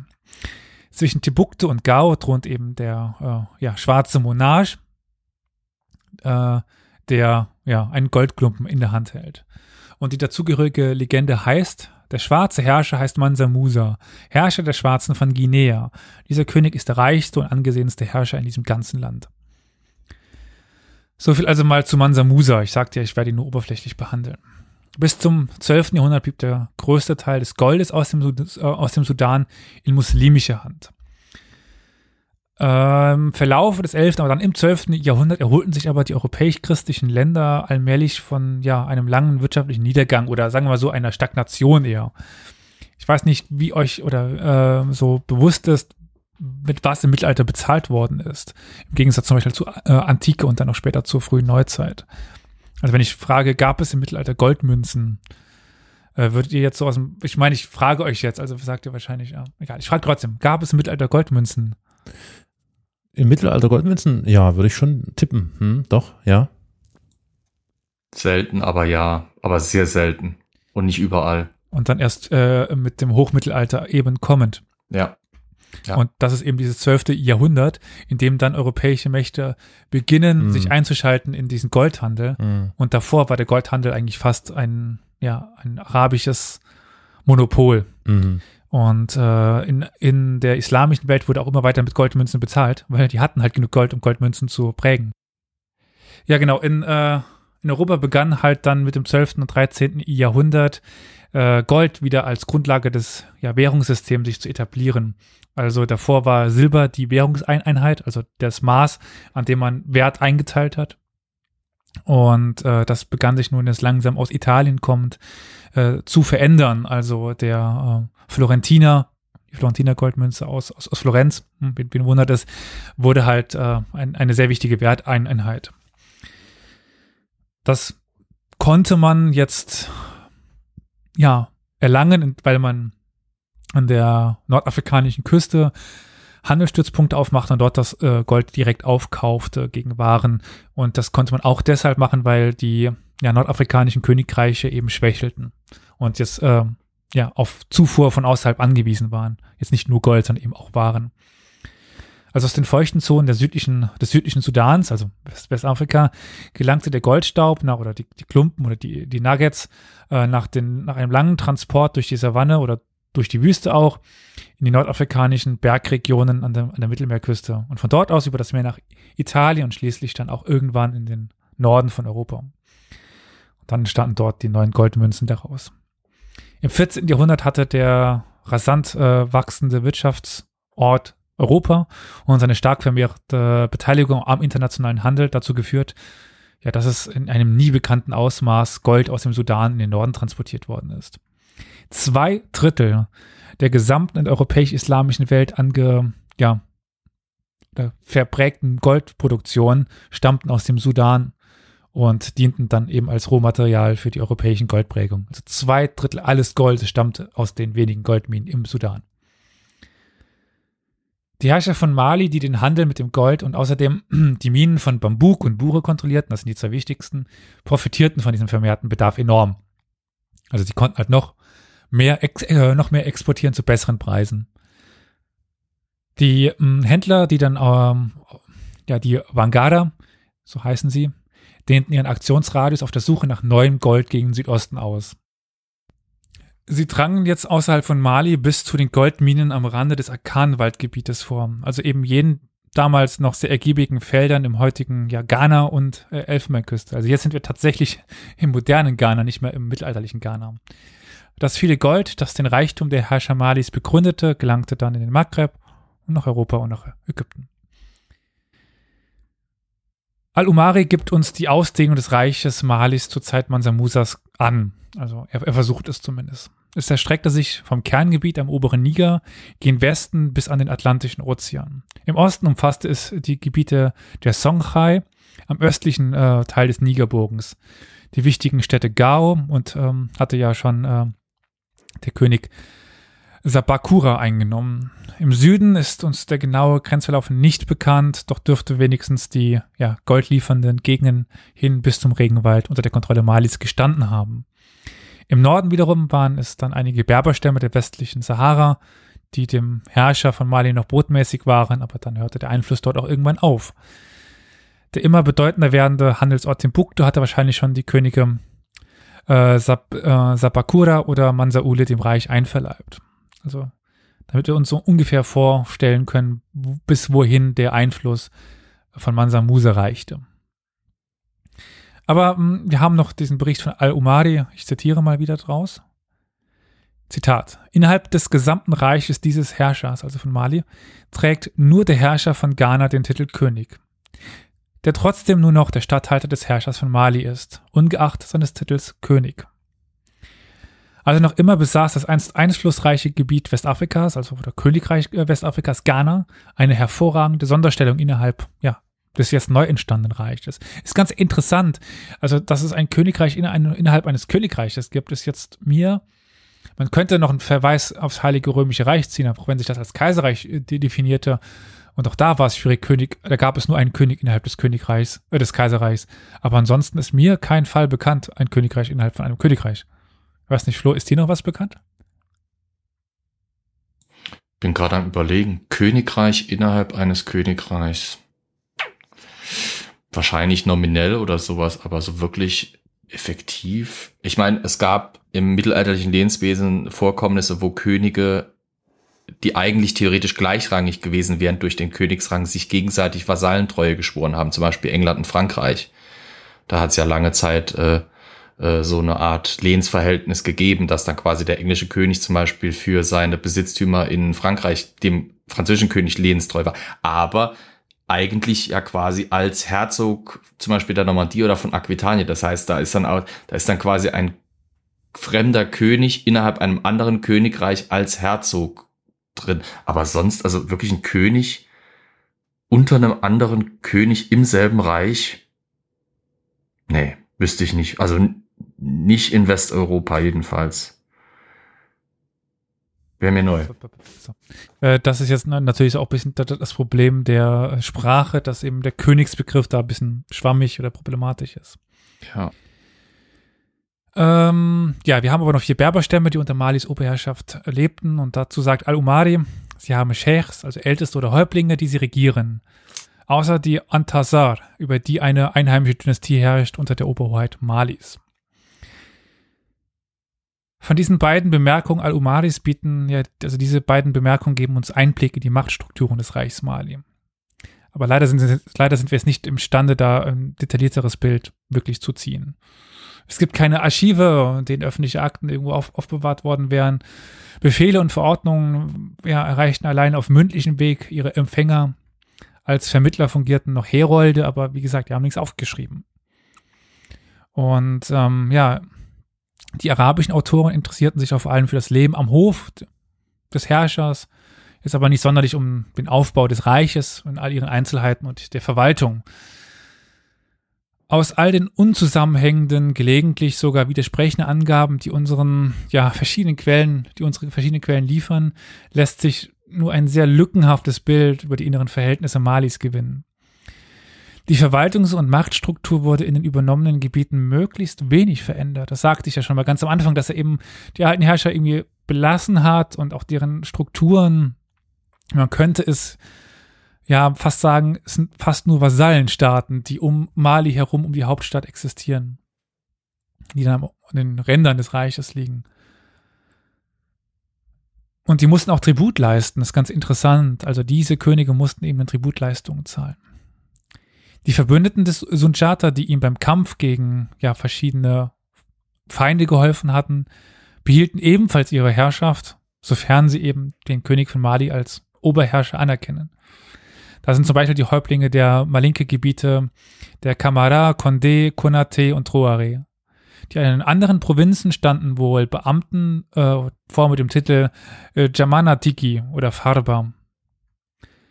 Meistens waren diese Statthalter Angehörige der Königsfamilien und wurden vom König ernannt. In seltenen Fällen konnte ein solches Amt auch, äh, Amt auch erblich werden. Der Provinzgouverneur verhielt sich wie ein Vertreter des Königs und ja, zog auch die Eingaben ein, die meist noch in, äh, in Naturalien bestanden.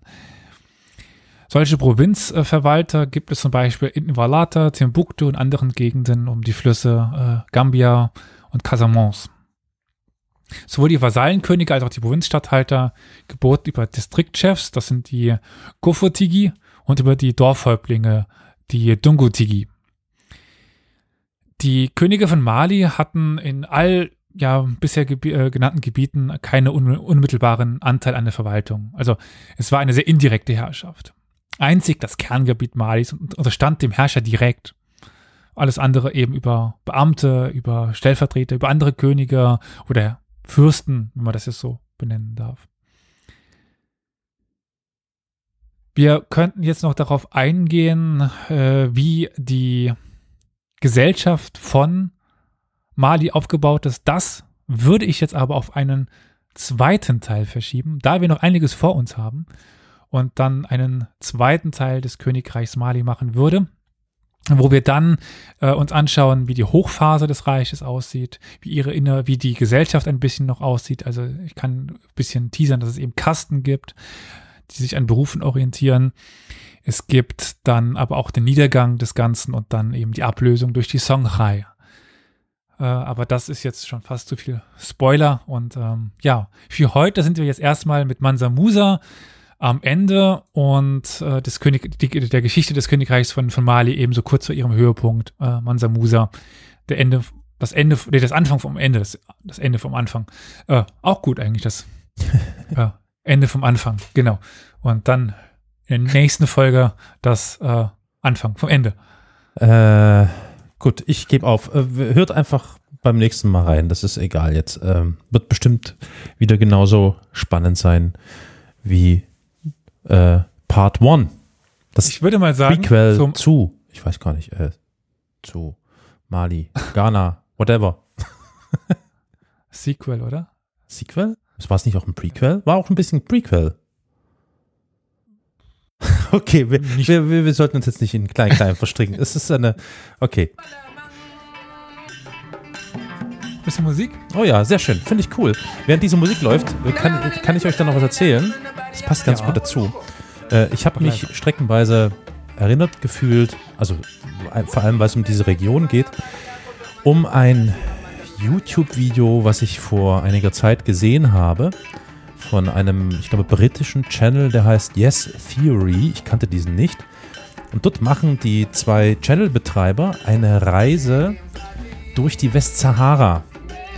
Äh, ziemlich echt spannend. Ähm, und zwar gibt es in der Westsahara, nämlich in Mauretanien, so eine Bahnstrecke, die von einer riesengroßen Eisenerzmine in, äh, wo eigentlich äh, war, wie heißt denn diese Stadt? Ach hier, As-Suwarait, ähm, 700 Kilometer bis, in, äh, bis zum Hafen von Mauretanien quasi, den Haupthafen Mauretaniens, nämlich ähm, Afdairik, äh, das Eisenerz dahin transportiert. Und das verläuft komplett durch die Westsahara. Das heißt, drumherum ist nichts außer Natur und Sahara quasi. Ähm, keine Zivilisation, nichts dergleichen. Die Züge sind etwa zweieinhalb Kilometer lang. So könnt ihr euch mal vorstellen, also zweieinhalb Kilometer lange Züge, das müssten glaube ich auch die längsten Züge der Welt sein. Und die fahren da irgendwie, äh, ich glaube 48 Stunden, Tag und Nacht fahren die durch. Und die sitzen da auf diesen Eisenerzwaggons und schauen sich das an. Sehr spannend. Also total interessant zu sehen. Ja, ich sehe es gerade, ja. Ja. Sieht interessant aus. Mauretanien, sowieso irgendwie so ein Land, Ja. was äh, niemand kennt. Ich meine, es wohnen auch wenig Menschen in Mauretanien. Aber gerade durch also sehr reiche Bodenschätze und ähm, viel Wüste. Ja, Viel Wüste. genau.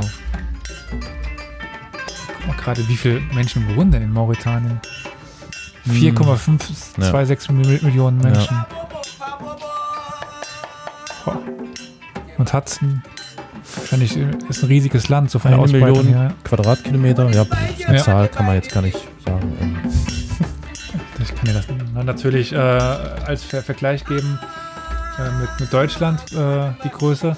Deutschland hat nämlich eine ähm, ja, Fläche von 357.000 Oh, Quadrat. okay, äh, doch schon ein Also, Stück äh, größer.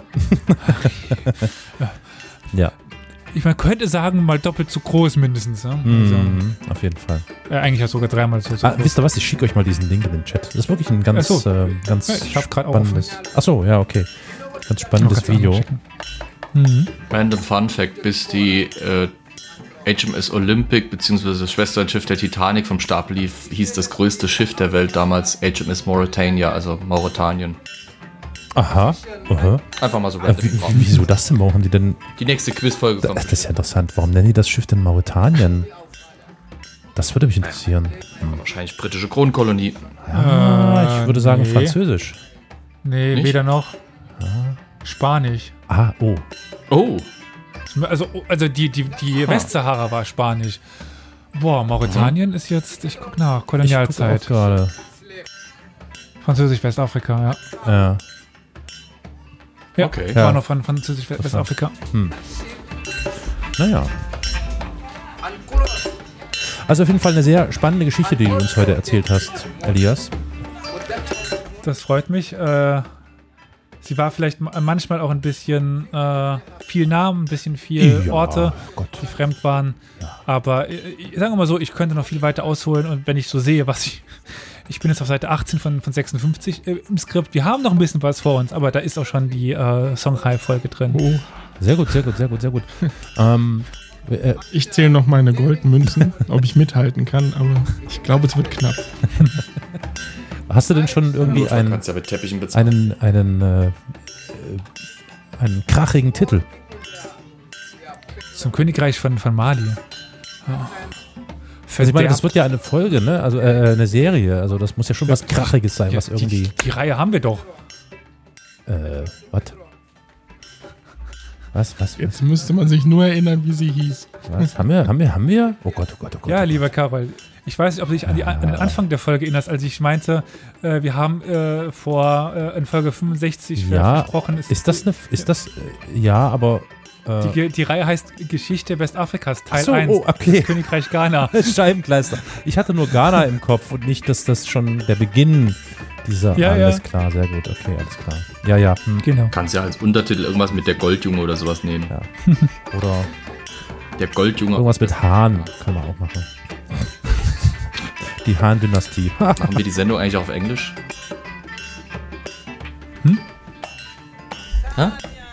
Du fragtest was. Ich habe nur gefragt, ob wir die Folge auch auf Englisch machen wegen Hahn, aber ähm, meine Leitung ist ein bisschen lang gerade. Cock. Aha, aha, aha. Okay, alles klar, gut, ja. Gut. Verdammt. Also ich glaube, das meinte er. Ja. Hey! you could be only killed with a cock spore. Ich weiß gar nicht, was Sporn heißt. Spore. Spur, Spur. ja, da kommt der Amateur-Anglist raus natürlich. Nee, äh, you could only be killed with a Na egal, Spur wahrscheinlich. Jedenfalls, Was äh, soll's. ich habe es geschafft. Es hat ähm, nur, ja, äh, es war der 23. Februar 2020. Also ich kann es nicht ausrechnen, eineinhalb Jahre ge- gedauert, bis die äh, Serie fortgesetzt worden ist mit, zwei, mit Teil 2, mit zwei Teil. Äh, und äh, ja, Teil 3 wird hoffentlich nicht ganz so lange auf sich warten lassen. Ähm, aber erstmal haben wir die Hälfte des Königreichs Mali. Das wird noch einiges kommen in dieser Reihe. Also, wie gesagt, mein Skript ist lange. Ich bin gespannt, ob äh, uns nicht die Zuhörer wegbrechen, aber ähm, Sollen sie doch. Sollen mir macht doch. Spaß. Ja. Ich finde es spannend. Super, schön, dass es dir Spaß macht. Also, äh, dann hoffen wir mal, dass es den ZuhörerInnen auch Spaß macht. Ihr kennt die ganzen Kontaktmöglichkeiten, die findet ihr auf der Internetseite äh, historia-universales.fm, da unter dem Reiter Kontakt, glaube ich, irgendwie. Und ähm, ja, äh, alles weitere könnt ihr da nachlesen und euch da durchklicken. Gut, dann danke ich euch für eure Geduld und euren wertvollen Input und ich würde sagen, wir beenden das Ganze, wie wir es nicht angefangen haben, aber mit Musik. Also Ja, das schön. Intro äh, ersetzen mit noch einem Lied der ähm, Krios. Und ähm, ja, ich verabscheue mich hier mal.